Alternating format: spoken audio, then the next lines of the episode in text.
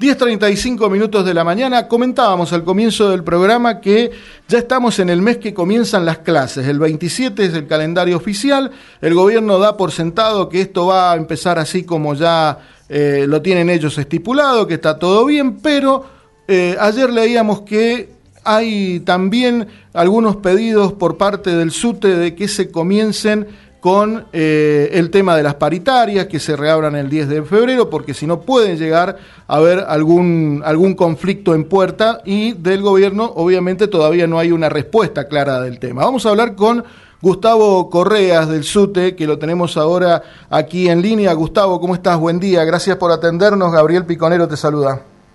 ¿Qué tal, Gabriel? ¿Cómo te va? Buen día, gusto escucharlos. Igualmente, Gustavo. Em, bueno, el comienzo de clases oficiales hacia fines de este mes.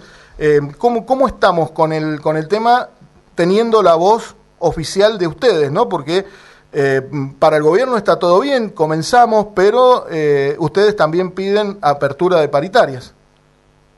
Nosotros le venimos pidiendo al gobierno que las mesas de diálogo sean en los tiempos que, que los trabajadores necesitamos, digamos. En esto vamos a volver a ser la única provincia que no quiere tener paritaria antes del inicio del ciclo electivo. Entonces, cuando sale el director general de escuela a plantear que no empecemos con todo el, circo del principio de año en términos de ciclo electivo, lo que le decimos al director general de escuela es muy sencillo.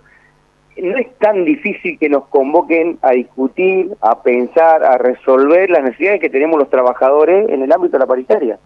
Entonces, eh, de los que se jactan del diálogo es más fácil, porque después empiezan a demonizarnos a nosotros los trabajadores de que tenemos a los chicos cautivos, que siempre tenemos una situación de reclamo. Digo, es muy sencillo. Nos tienen que convocar, sentarnos en una mesa y empezar a pensar cómo vamos a resolver parte de la situación salarial que vamos a tener en el 2023. Entonces, lo que le pedimos al, al gobierno de la provincia es que deje de decir cosas por los diarios, que es más sencillo que cualquier otra cosa. Es tan fácil que, eh, que a veces creo que se marean entre ellos mismos. Digo, eh, nos tienen que convocar a discutir. Lo único que tienen que hacer, tienen que, eso que hacen por los diarios, lo tienen que hacer en el ámbito formal. Y hasta el momento no hay ningún pedido oficial, no hay digamos, ninguna propuesta. Claro, digamos, no hay, hasta ahora no hemos recibido de ninguna notificación de nada, y esto es lo que estamos reclamando al gobierno. digamos, le reclamamos que, que discutamos, que pensemos, que trabajemos, que pongamos a trabajar los equipos técnicos, que hagamos las reuniones técnicas necesarias para que podamos llegar todos en condiciones al inicio del ciclo electivo. Pero, eh, digo, así funciona la Dirección General de Escuela. después nos echa la culpa a nosotros, nos hace responsable a nosotros de la falta de diálogo que tiene el gobierno de la provincia de Mendoza. Claro. Y bueno, y ustedes, eh, en, este caso, digamos, obviamente, el, reclamo es siempre el de, no solamente el tema de mejoras salariales, sino que mejoras en general, ¿no? De, todo lo que involucra al docente para que esté correctamente bien parado frente al aula, ¿no?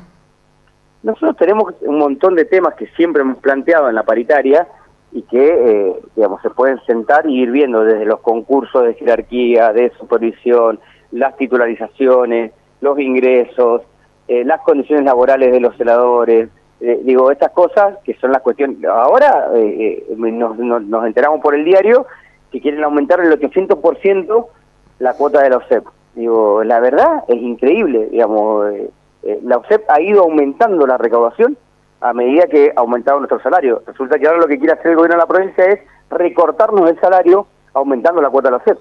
Claro. Eh, sí, justamente eso comentábamos al comienzo del programa, que bueno, han habido ya reclamos por parte de distintos sectores este, políticos, sociales, sindicales, porque eh, si esto se produce es un aumento bastante importante, ¿no? Porque está hablando del 836% de aumento eh, en el aporte. Es mucho dinero también ya para lo que muchas veces el empleado está pagando y el indirecto también en, realidad es eso, es que nos, nos, nos hacen responsable a nosotros, a los trabajadores, de la fiesta que tienen en la, obra social, porque aparte no es que una obra social que funciona, es una obra social que no funciona, que no tiene prestaciones, que no está democratizada, que no hay informes eh, económicos de la obra social, nadie sabe qué pasa con los recursos, eh, eh, es, nosotros hemos hecho pedido de informes y no nos los contestan, entonces de verdad que es que nos están pidiendo que le paguemos la fiesta del gobierno de la provincia de Mendoza, digo, y de este gobierno y del anterior, que casual, digamos, no es casualidad que sean los dos gobiernos del radicalismo. Entonces, eh, que no hagan responsable para atrás, porque de verdad, digamos, son ellos los responsables de los últimos eh, ocho años de gestión de la obra social, y ahora lo que quieren es, antes de irse, que le terminemos de pagar la fiesta con la que se han hecho con la obra social, cuando lo que no hemos tenido es prestaciones en la obra social, los trabajadores y las trabajadoras, no hemos tenido iniciativa de democratizarla, no, no está conformado el directorio como corresponde, avanzan con proyectos de ley que eh, claramente, digamos, lo hacen en una legislatura que la tiene, que tiene la mayoría automática y que, eh, digamos, eh, se les ocurre siempre resolver los problemas que pueda tener la obra social a costa de que los trabajadores tengamos que pagar más de una obra social que no existe en el funcionamiento. ¿No es hora de también plantear la, la discusión de que el, empleado público tenga la posibilidad de elegir eh, su prestación de, de, obra social, digamos, hacerlo un poco más democrático el asunto y no tener cautivo a eh, empleados que después tienen que salir y pagar por fuera otro servicio de prepaga para poder tener un servicio mínimo de, de prestación de salud? Nosotros, digamos, no criticamos y no objetamos el principio solidario que tiene la obra social, que es con un porcentaje de aporte del trabajador en la condición que sea que tengas un servicio de salud eh, en igualdad de condiciones. Entonces, si un director, una supervisora, una maestra o un celador, en el caso nuestro, aportan, que sea un porcentual y que la prestación de salud sea la misma sin saber, sin depender de dónde, de cuánto sea tu aporte. Digo, y ese principio solidario te lo da una obra social. Digamos, la solución no es eh, privatizar la salud pública de los trabajadores por culpa y responsabilidad de mala administración de la política. La solución es que eso se democratice y que, digamos, que la obra social no sea deficitaria eh, y que tenga prestaciones médicas en todo el territorio.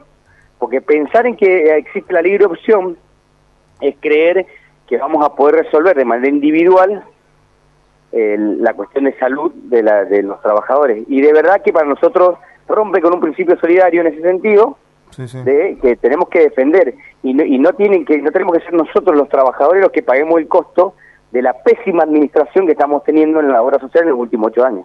Perfecto.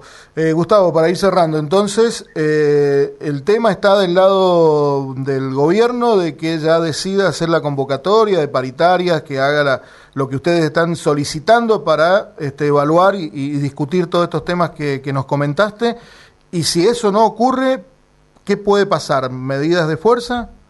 Eh, seguramente tendremos un plan de acción. Nosotros tenemos una, ya tenemos votado en el último plenario algunas acciones y tendremos plenario en la provincia de Mendoza donde los trabajadores y las escuelas eh, vamos a debatir cómo sigue el plan de lucha y, veremos, digamos, cuál es el proceso que se va a dar eh, en el comienzo del ciclo lectivo y durante el año. Digo, nosotros el año pasado eh, no hubo inicio con, paro y hubo movilización en el marzo, pero en agosto, eh, en julio-agosto, terminó reventando por los aires la demanda y, nada, me parece que esto también el gobierno tiene que evaluarlo. Digamos, nosotros venimos teniendo un atraso en el salario, hay que darse una tarea para resolverlo, digo, hay que resolver la deuda que tenemos del gobierno de la provincia, que es este mismo gobernador, que no tuvimos aumento en el 2020 y que ahí hay que salir de ser eh, una de las provincias peores pagas del país, digamos. Esos son nuestros reclamos. Bueno, Gustavo, muchas gracias por la atención. Seguramente te vamos a estar llamando más adelante para ir viendo cómo se va resolviendo este tema y gracias nuevamente por, por estar aquí con nosotros en la mañana. Cómo no, hasta luego.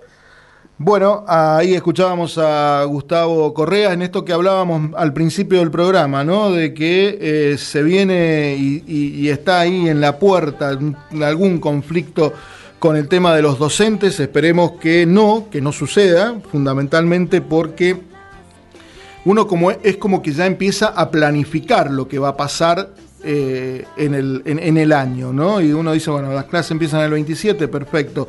¿Cómo nos organizamos con el laburo? ¿Quién va con los chicos? ¿Quién los trae? ¿Quién los lleva? Y cuando empieza esa incertidumbre en el medio es cuando empiezan los problemas también de uno, porque empieza a decir, ¿cómo hago? ¿Van a empezar las clases? ¿No van a empezar las clases? ¿Le tengo que pedir eh, a alguien que cuide a los chicos? Bueno, empieza a ver todo ese tema que muchas veces no se tienen en cuenta y son también muy importantes a la hora de que eh, podamos llevar y, que los chicos puedan estar en las clases como corresponde. Así que espero que esto, y esperamos todo, ¿no? Creo que esto es una cuestión eh, eh, común a, todo, a todos los, oyentes y a todos los que nos están escuchando, a que esto empiece a tener una resolución y no vaya a ser cosa que nos encontremos con medidas de fuerza, tal vez por no ajustar algunos detalles que hasta a veces conversando son mucho más fáciles hacerlo, ¿no?